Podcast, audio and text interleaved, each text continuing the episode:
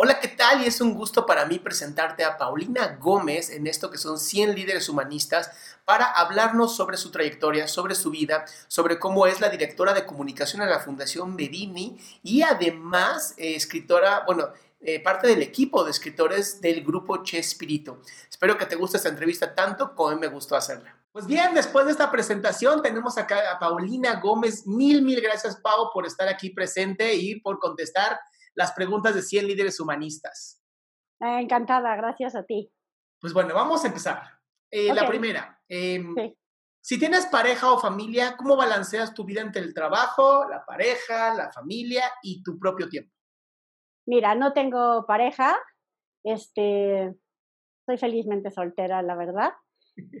Vivo solo con mi hija y hacemos un gran equipo de coordinación. La verdad es que somos juntas responsables. Mi hija es mayor de edad, tiene 23 años. Justo ayer hablábamos de que alguna de sus amigas decía, yo sí le ayudo a mi mamá. Y nosotros tenemos un concepto muy distinto. Ella no me ayuda. Ella me ayudaba cuando la casa era mi responsabilidad. Hoy la responsabilidad es compartida. No es que me ayude, es que las dos tenemos responsabilidad en la casa. Entonces, entre las dos nos hacemos cargo de todo lo que se necesita para que la casa funcione. Este, incluso sus entradas económicas, ella, por ejemplo, da clases de matemáticas, de esa forma ella también colabora con la economía de la casa, con, básicamente con su economía. La forma de colaborar es que no me está pide y pide. Este, y entonces, en ese sentido, la verdad es que nos lo hacemos mutuamente, pues mucho más fácil, porque del mismo modo ella esta es su casa y hace en su casa lo que, lo que necesite, lo que necesite hacer, cuenta con su espacio. eso nos facilita la vida. Y en general lo que hago es tratar de poner todo el ambiente de forma que sea amable y que nada sea un obstáculo, sino que este, al contrario, invite al trabajo, a la reflexión, a la tranquilidad, al, al, mejor ambiente. Y hago, un, hago home office el 90% de mi tiempo yo tengo un estudio en mi casa donde también este, pues todo se me facilita al no tener que trasladarme en la Ciudad de México más que pocas veces cuando hay reuniones y ahora que pues estoy encerrada, llevo casi 90 días de encierro, este, pues menos. Y no lo extraño mucho eso de manejar al tráfico, ¿eh? ok, entonces, esto que has, que has hecho con tu hija, em, ¿cómo has hecho para que la, la comunicación entre tú y ella sea tan clara que no haya estos como errores de, es que yo pensé que tú decías, que yo dije, ya sabes. Ya. Sabes, yo siempre he sido muy honesta con mi hija.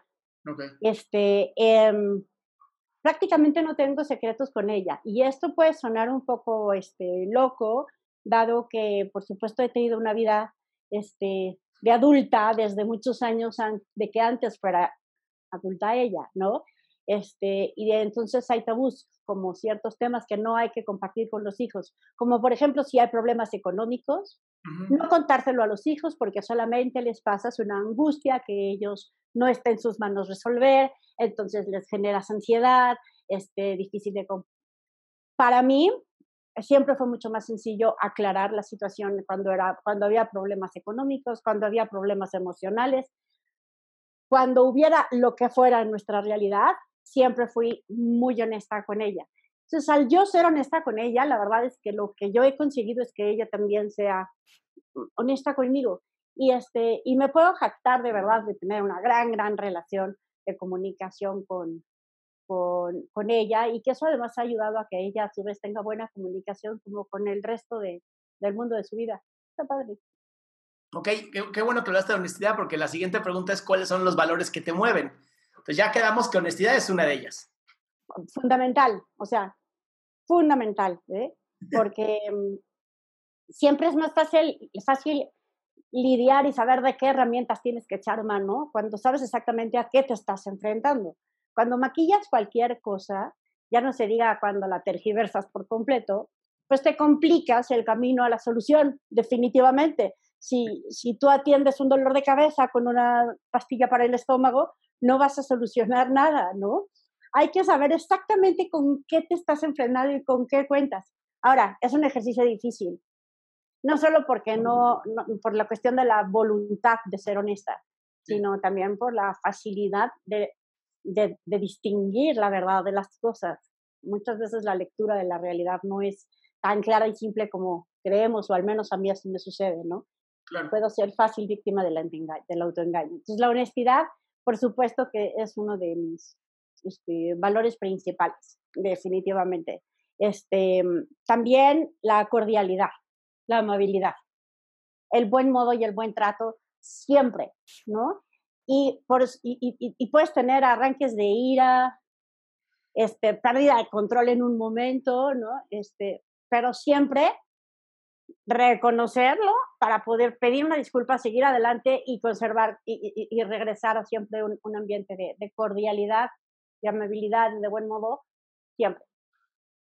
Ese es otro como de mis valores fundamentales. Interesante que es la primera vez, la primera vez que entrevisto a alguien que me dice la cordialidad como un valor y si analizas el mundo, nos falta este tipo de bondad, nos falta cordialidad, ¿no? Casi, casi la gente empieza a usar a las otras personas como si fueran objetos autómatas, ¿no? Mm. Y de pronto escucharte a ti hablar de, de, bondad y, y, de cordialidad me encanta, o sea, es algo que no había escuchado, no dudo que los otros lo hagan, pero tú sí lo tienes muy claro como un valor. Y esto para mí es así de apuntarlo ahorita mismo porque es hermoso. Ah, pues qué bueno. Oye, eh, Pau, para ti, em, ¿qué tan importante es el desarrollo personal? Órale, no sé si oíste un super trueno que cayó. Bueno, perdón. fue, un trueno, este que se había caído algo. No, fue un trueno. Este. Lo voy a portar bien. Sí. ¿Sabes? Es lo principal en mi vida. O sea, es lo principal en mi agenda de prioridades. Está la atención a mi, a mi desarrollo personal. Antes que este, cualquier asunto de trabajo, em, antes que la atención a mi familia, lo, a lo que más le dedico, este, no necesariamente tiempo, porque mi tiempo, mis 24 horas las balanceo bastante, pero atención e importancia es al, trabajo de mi desarrollo personal. Ok. ¿Y este desarrollo personal, cómo lo impulsas tú en otras personas? Pues, híjole, ha sido, ha sido una, una aventura diferente al paso del, con el paso de los años. Okay. Porque primero fue algo bastante más íntimo y personal y curiosamente la gente empezó a notar cambios en mí que les llamó la atención y que, y que provocó que me hicieran preguntas y que se acercaran a mí. Y entonces de pronto hay gente que me ha preguntado si soy coach de vida. Y en lo absoluto soy coach de vida, no tengo el menor entrenamiento al respecto. Este, pero, pero de alguna forma sí me he convertido en una persona que, que la gente sabe que sé escuchar. Soy alguien que procura no juzgar, Digo procura porque, híjole, desprenderte de tus, de tus juicios y prejuicios no es algo fácil, este, pero trato de no juzgar y entonces he desarrollado algún tipo de relación de confianza con la mayoría de la gente con la que, con la que convivo. Y, este, y entonces ahora soy, soy el hombro llorador para muchas personas. Ok. En, esta pregunta eh, me gusta mucho porque ayuda a la gente a entender a veces que no todo en la vida es este fracaso, sino también aprendizajes. Tú en tu vida, algún fracaso que hayas tenido que al final dijiste, wow, resultó ser un éxito para mí. Fíjate que si te voy a contar algo, les voy a contar algo, voy a contar algo, este, que, que fue justo uno de estos asuntos muy personales, íntimos y privados en mi vida y que, y que hoy no lo es, precisamente por eso, porque este fracaso se convirtió en el punto de lanza para mi desarrollo desde hace unos años para acá. Y es que yo terminé internada en una clínica de rehabilitación para adictos. Y estar en una clínica internada es decir, ¿de qué demonios hice con mi vida? ¿A qué hora terminé yo aquí? este es el punto más bajo al que puede caer alguien, qué horror, tierra, trágame, soy lo peor, y entonces una autoestima hasta el piso, cero esperanza, ni de vida, ni de confianza en mí ni en nadie, una, una desilusión absoluta por mí, primero, y por la vida. Y pues resultó que esa fue el parteaguas y el punto de partida para iniciar un camino de conocimiento y de desarrollo espiritual y personal, que hoy me tiene en un lugar de, de, muchísima esperanza, todo lo contrario, de plenitud y de esperanza no solamente que refleja este, como una confianza en el, en el futuro, que eso a veces se interpreta como esperanza, ¿no? Pensar que lo que viene va a estar mejor, sino realmente una certeza de que lo que vivo hoy es algo que, que puedo disfrutar, que puedo compartir, en donde puedo estar, incluso con mis dolores, con mis tristezas, con mis frustraciones, todos los sentimientos y las emociones de las que huí siempre, razón por la que me, me drogaba, era para vivir anestesiada. Todo lo que hoy puedo vivir sin estar anestesiada, hoy puedo abrazarlo. Entonces, en realidad, los peores errores de mi vida durante tantos años, de ninguna manera es que yo los recomiende, ¿no? Así como, ay, quieren crecer, droganse y luego se va a poner bien padre. O sea, no, más bien, quieres crecer, acepta lo que te está haciendo sufrir y pide ayuda. Eso es como lo que sí realmente funciona. Si hay algo en lo que no la estás aromando y no te está gustando, no te la lleves sola, pide ayuda y de ahí las cosas, este, para mí ya cambiaron para siempre, no sé si para siempre, este, pero por lo pronto hasta, hasta el día de hoy sí, de manera súper positiva. Ok, esta pregunta no te la había mandado, pero por favor déjame integrar un poquito más porque durante años he trabajado con personas con adicciones. Ok. y para mí es bien importante saber cómo haces tú para detener esta eh, necesidad que de pronto le llega a las personas que, han sufrido de esta enfermedad? ¿no? ¿Cómo haces para parar esta necesidad de decir, no, no voy a caer en ese rumbo otra vez? Mira, la verdad es que con el paso de los años, ese craving, por así decirlo, esa obsesión de, de, de, consumo de algo, prácticamente ha desaparecido. Wow. Ah, llevo, llevo, acabo de cumplir 12 años este, en sobriedad. Y entonces el día de hoy la verdad es algo con lo que ya no batallo.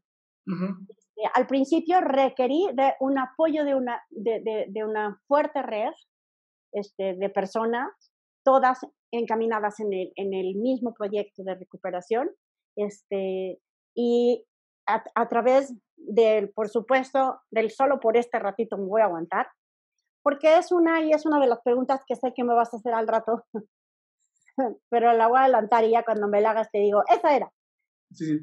Esto también va a pasar, ¿no? Todo pasa, todo cambia, todo el tiempo, la única constante es el cambio. Entonces, esa ansiedad va a pasar. Si te esperas tantito, va a pasar. Y cuando te das cuenta, ya pasó. Y la libraste. Y luego otro ratito. Y si se está haciendo muy intenso, insisto, no te lo lleves solo. A cualquier, así que cuéntaselo a quien más confianza le tengas y dile, estoy desesperada, me urge una cerveza, estoy desesperada, quiero tomarme una pastilla para dormir, este, lo que sea, cuéntalo, ¿no? Y, este, y esa es la forma en la que yo todos los, los, los primeros, bueno, las primeras meses y semanas, por supuesto, fueron las más, las más difíciles. Y luego el tercer, cuarto año, donde de repente una caída emocional es como esto ya valió, ¿no sabes? Ya valió, ya, mejor vámonos otra vez con todo y que sea lo que tenga que ser, ¿no? Y dices, oh, o sea, qué miedo. Y gracias a que habíamos ya construido esta red de apoyo a la que yo acudí, de pronto entonces empieza la red de apoyo a buscarte a ti y a lo mejor estás en un momento de depresión cuando te entra, entra una llamada de alguien, no solo para preguntarte cómo estás, sino para pedirte ayuda. Claro. tú sales de ti salirte de ti mismo para poder ayudar a otros, esa es otra de las grandes soluciones para dejar de comerte la cabeza. Ahora, ¿cómo hiciste tú para eliminar la red que te llevaba obviamente al camino de él, a seguir buscando la satisfacción inmediata? ¿Y cómo alimentas una red de apoyo? O sea, ¿qué se necesita para quitar una y alimentar a la otra? Mira, para quitar una, para mí fue una necesidad de hacerlo tajante. Ok. Tajante. O sea, y oídos sordos a las cosas que me decían, porque mira, la botella la tapas y ahí la dejas. y, se, y, se, está calladita. Las personas no se están calladitas. Si tú las mandas a la goma, te buscan, ¿no? Entonces, para mí fue bloquear en todos los sentidos. Y este, y te dicen, pero ¿cómo si somos hermanas? Porque solo las cosas que tú y yo vivimos es que nadie, este, ¿cómo pues te están haciendo un lavado de cabeza horrible? Ya no les hagas caso. Que... Es como de, tienes dos opciones, cambiar y empezar un camino nuevo o regresar a tu miseria de siempre. Esa ya la conoces. Entonces, esa era la opción. O sea, ¿quieres regresar a mi miseria de siempre? Pues les contesto a los de siempre. Claro. ¿No? O sea, y, y hacer la nueva, pues bueno, hay tantos grupos diferentes de gente que se reúne, ¿no? Desde alcohólicos anónimos, grupos de adicciones, este, terapeutas, etcétera, donde puedes encontrar esa red de apoyo que es fundamental, porque si no, si te quedas bailando en la loma, ni un lado ni del otro. Y este, convivir con otras personas que están también dejándolo, lo hace, lo hace muy fácil porque no estás como con tu prima la fresa, con tu tía la de hueva, sino que estás con gente como tú, que está sufriendo lo mismo y que entonces de repente es como de, sí, sí tenemos el mismo sentido del humor, sí tenemos las mismas cosas medio deschavetadas en la cabeza, sí nos entendemos, pero sí nos ayudamos a que ahorita no, ahorita no, vamos a construir una vida nueva. Claro. ¿Tienes algún libro favorito? Sí, oye, sí, cuando vi eso dije, ¿cuál? O sea, ¿cuál, cuál, cuál? Y fíjate que me fui por uno muy viejo que leí en mi adolescencia que se llama Regina. Uy, sí.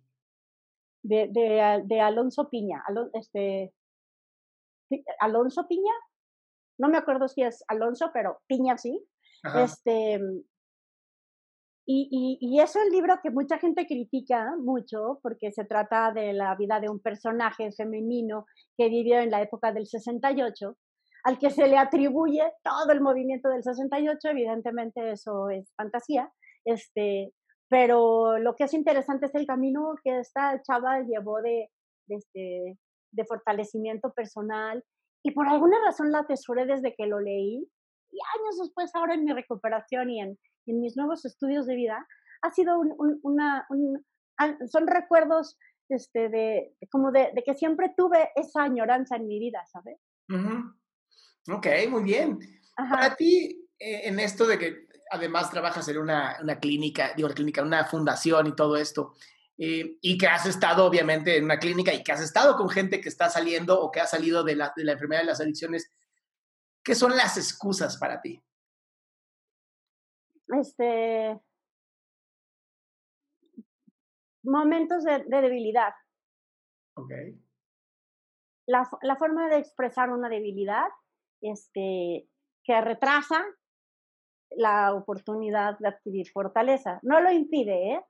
Yo mm. creo que si nos descubrimos en el pretexto, en, las en la excusa, después es cuestión de reconocerlo y decir, va, va, en realidad tuve miedo, en realidad no estaba yo en, en mi forma óptima de responder y ahora puedo hacerlo. Pero sí, creo que las excusas son una manifestación de debilidad. Ok, perfecto.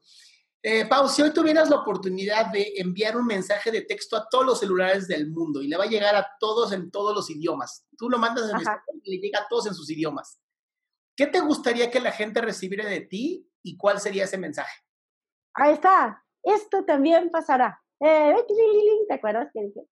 Este, sí, uno podría pensar que, que, estaba yo pensando también en eso, y es como de, amémonos los unos a los otros, ¿no? Tantos mensajes lindos que uno puede este, mandar, te deseo que seas feliz, te deseo que encuentres lo que buscas, eso también podría ser, ¿no? O sea, que encuentres lo que estás buscando.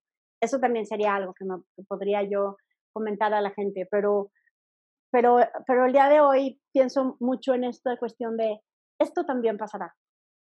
Lo bueno también, ¿eh?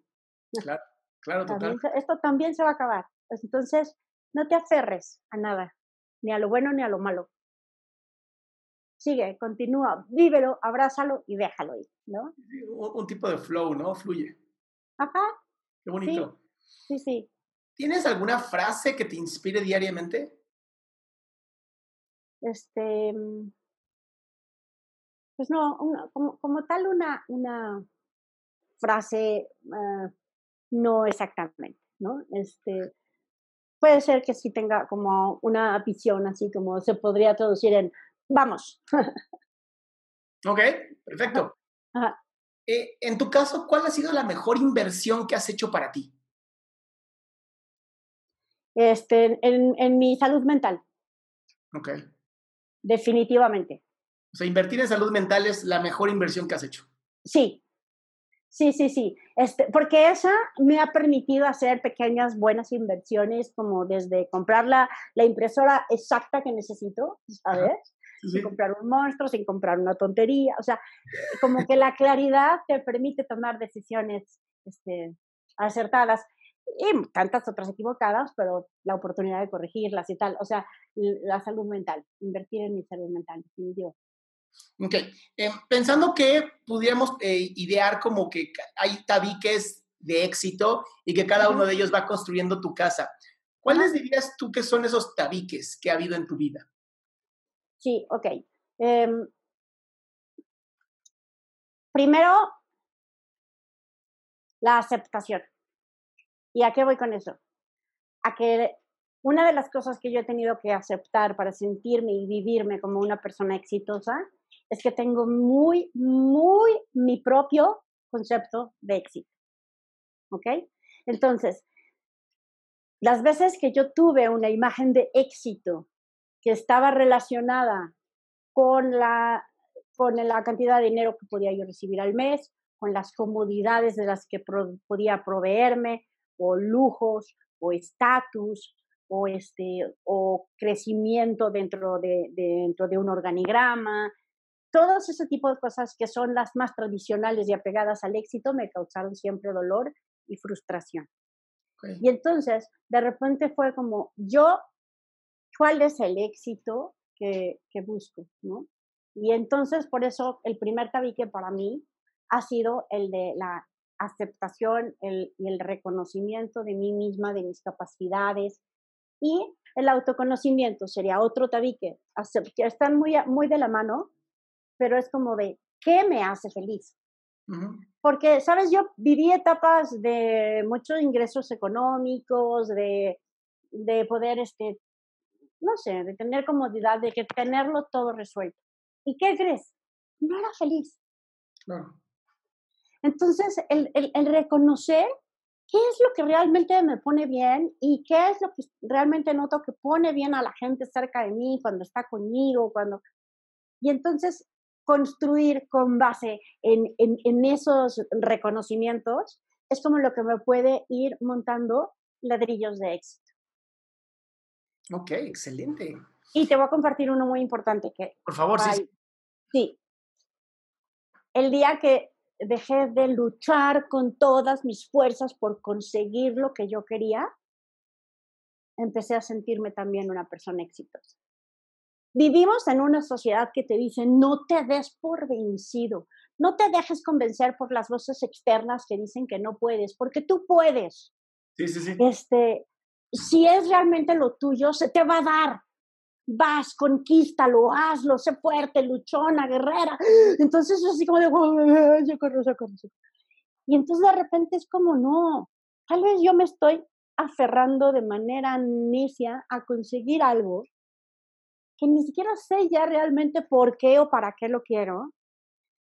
Es una idea de la que, que cosía mi mente hace meses, años o años, y tal vez desde mi infancia, y voy en pos de una idea con la que hoy tal vez realmente ni siquiera me identifico. Y estoy fijando mi identidad personal en el logro de un éxito. Dioses, no, no hay que hacernos eso en la vida.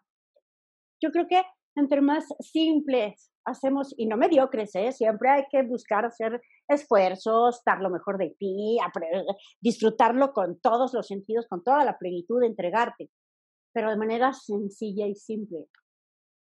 Creo que ahí tienes un punto bien importante, ¿no? Que es, no, no es tanto la meta a la que tengo que ir, que ya me fijé y a lo mejor no me vuelvo a salir, sino es, si yo doy lo mejor de mí, esa meta se va a dar tarde o temprano. Sí, o no, o se va a dar la que se tenía que dar, que a lo mejor no has acabado de vislumbrar. A lo mejor, ajá, exacto, como dices tú, no, a lo mejor hasta la que tú veías era como muy chiquita a lo que realmente podías llegar. Exacto, o era el sentido contrario. ¿no? claro. O sea, sí, a lo mejor, por ejemplo, yo tengo la intención de ser reconocida en una empresa en particular y que en esa empresa me den el puesto que yo quiero y me dan la oportunidad de desarrollar el proyecto que yo traigo esta idea desde que tengo 16 años. Y entonces ahí estoy, a ser reconocida en esa empresa.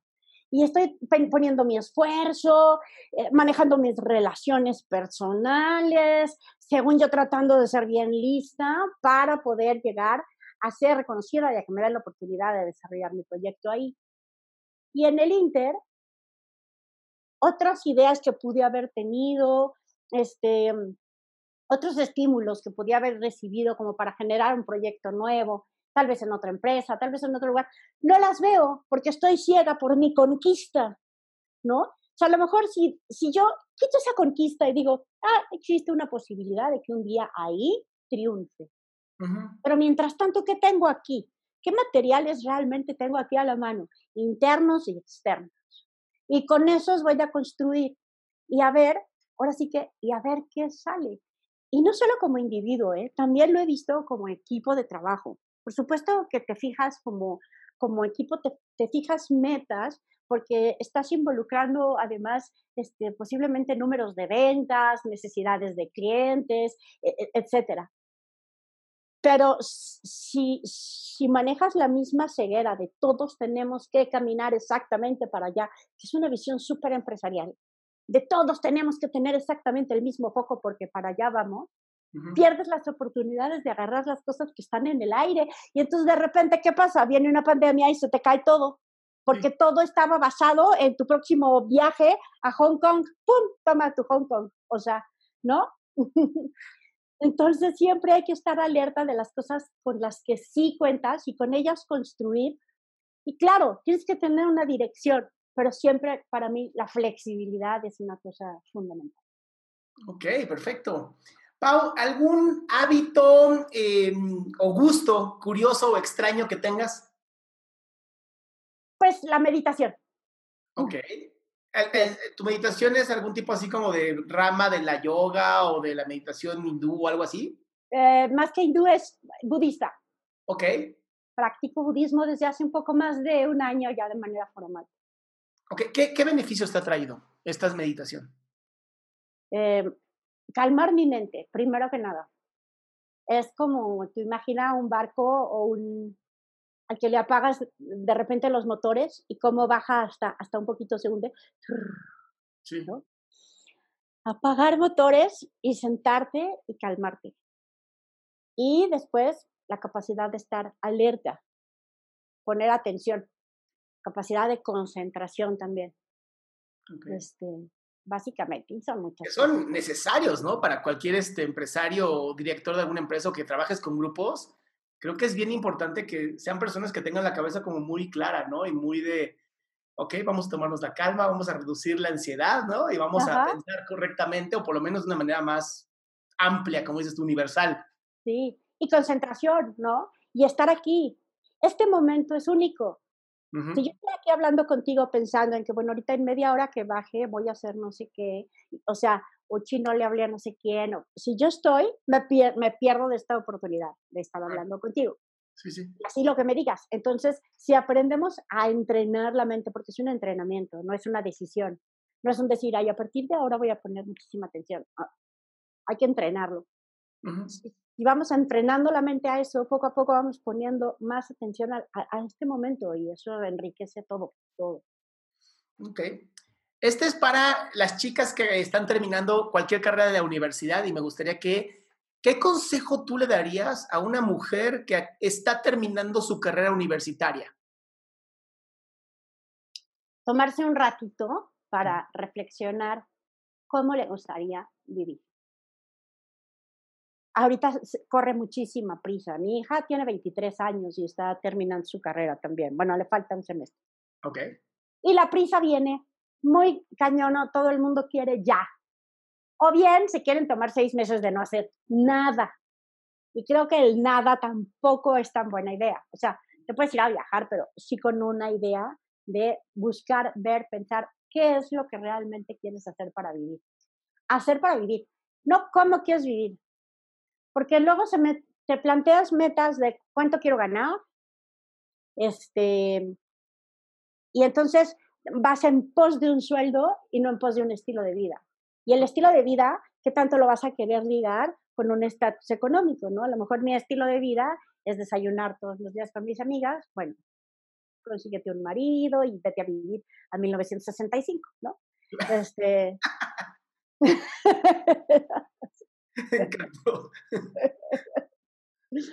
Pero yo creo que es darte un tiempo para realmente preguntar y no, y no este, y no dejar que te gane la prisa ni la competencia. ¿Qué les aconsejarías ignorar? Así, saliendo de la universidad, ¿qué les aconsejas ignorar por completo del aprendizaje que tuve en la universidad? Mm. Híjole, que, fíjate, no, no, no, como que no había pensado. Mm. No, yo, yo, creo que todo hay que de alguna forma tomarlo en cuenta, tomarlo en cuenta, no que sea tu, no que todo tenga que ser tu, tu, tu, tu bandera, pero incluso si alguien te dijo no sirves para esto, no es que lo ignores y no, no, de verdad, piensa, como, ¿por qué me dijo no sirvo para esto? Okay. Porque posiblemente es porque no pienso igual que él, no pienso igual que mi maestro, y ya, es así de simple.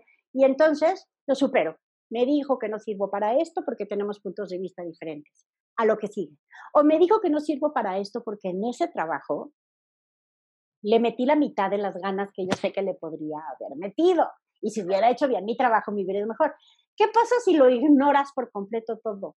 Eventualmente te alcanza. Todo lo que quieres ignorar en tu vida, todo te alcanza. Los insultos, los quieres ignorar, eventualmente te alcanza y se convierten en un resentimiento de, ah, este fue el imbécil que hace 10 años me dijo.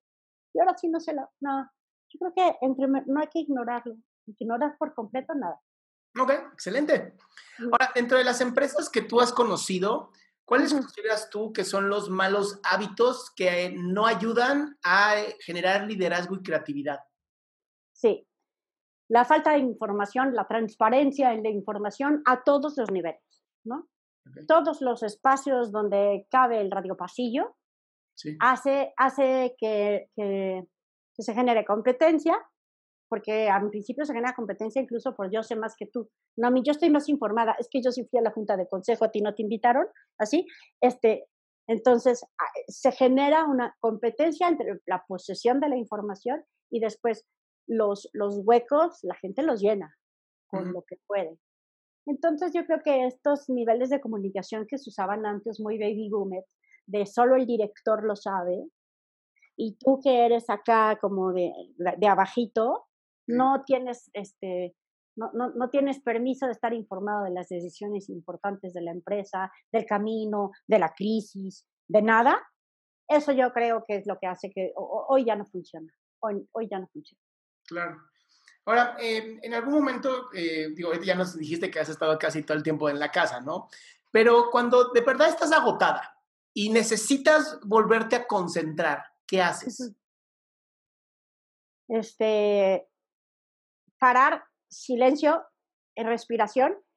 Y para volver a concentrarte, siempre funciona tener un objeto que sea tu foco de concentración.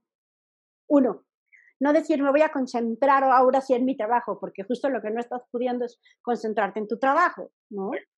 Este, entonces, bueno, cambiar de aire, salir, bajar, caminar, tomar agua, cambiar incluso de tu ángulo de vista y luego cerrar un ratito los ojos y concentrarme en la respiración, en cómo mi aire entra y sale.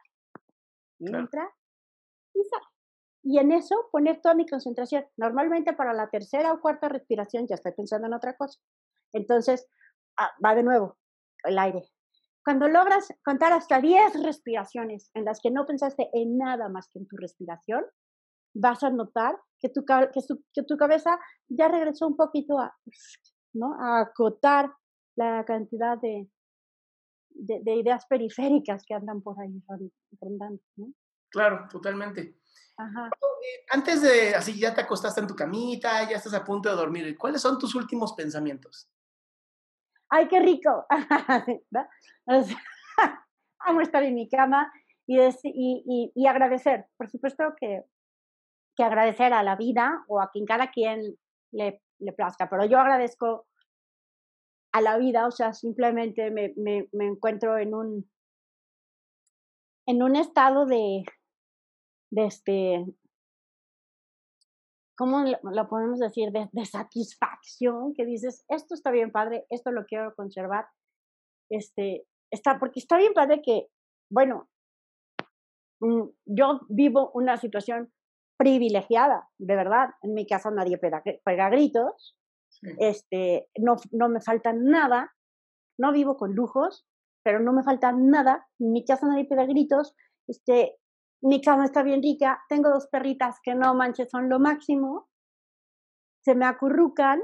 Entonces, agradezco, agradezco, porque, porque pertenezco a ese 1% de la población mundial que, que, que las circunstancias le permiten dormir en paz. Al otro 99% le, le, le toca hacer mucho más trabajo interno porque tiene circunstancias adversas. Y de verdad no es una exageración lo del 99%.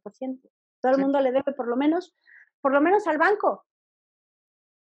Y de ahí a una prima. Y de ahí, si, eso si tuviste la suerte de que alguien te prestara dinero para vivir. Si no, pues no tienes. Si no, no puedes. Si no, agotarás en tu casa. Y si no, no tienes casa. Y si no, etcétera. sí, totalmente. Acá.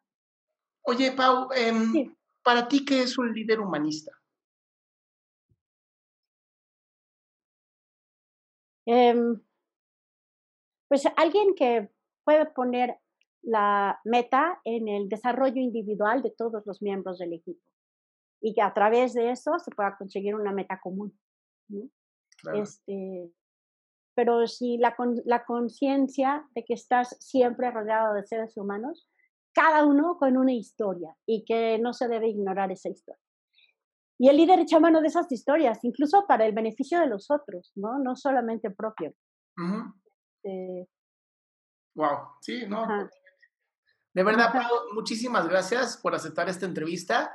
De verdad que me, dejas con muchas ideas muy buenas de cómo ir como poniéndolo en la información en, en esto que, que, estoy intentando, ¿no? De, de, ayudar a tanta gente. Como dices tú, el 99% de la gente no está, como dices, privilegiada y no, no hablamos de, de, dinero, ¿no? Hablamos de esta paz mental y este agradecimiento tan hermoso del que tú hablas. Mm. Sí, pues es que sí. Es, es relativamente fácil después de que conociste la angustia, el dolor y la desesperación. Te es más fácil valorar y apreciar el, ay, estoy en paz, ¿no? Estoy en paz. Claro. Sí. sí, pues bueno, muchísimas gracias, Pau. No, hombre, a ti. que estén muy bien. Hasta luego. Bye. you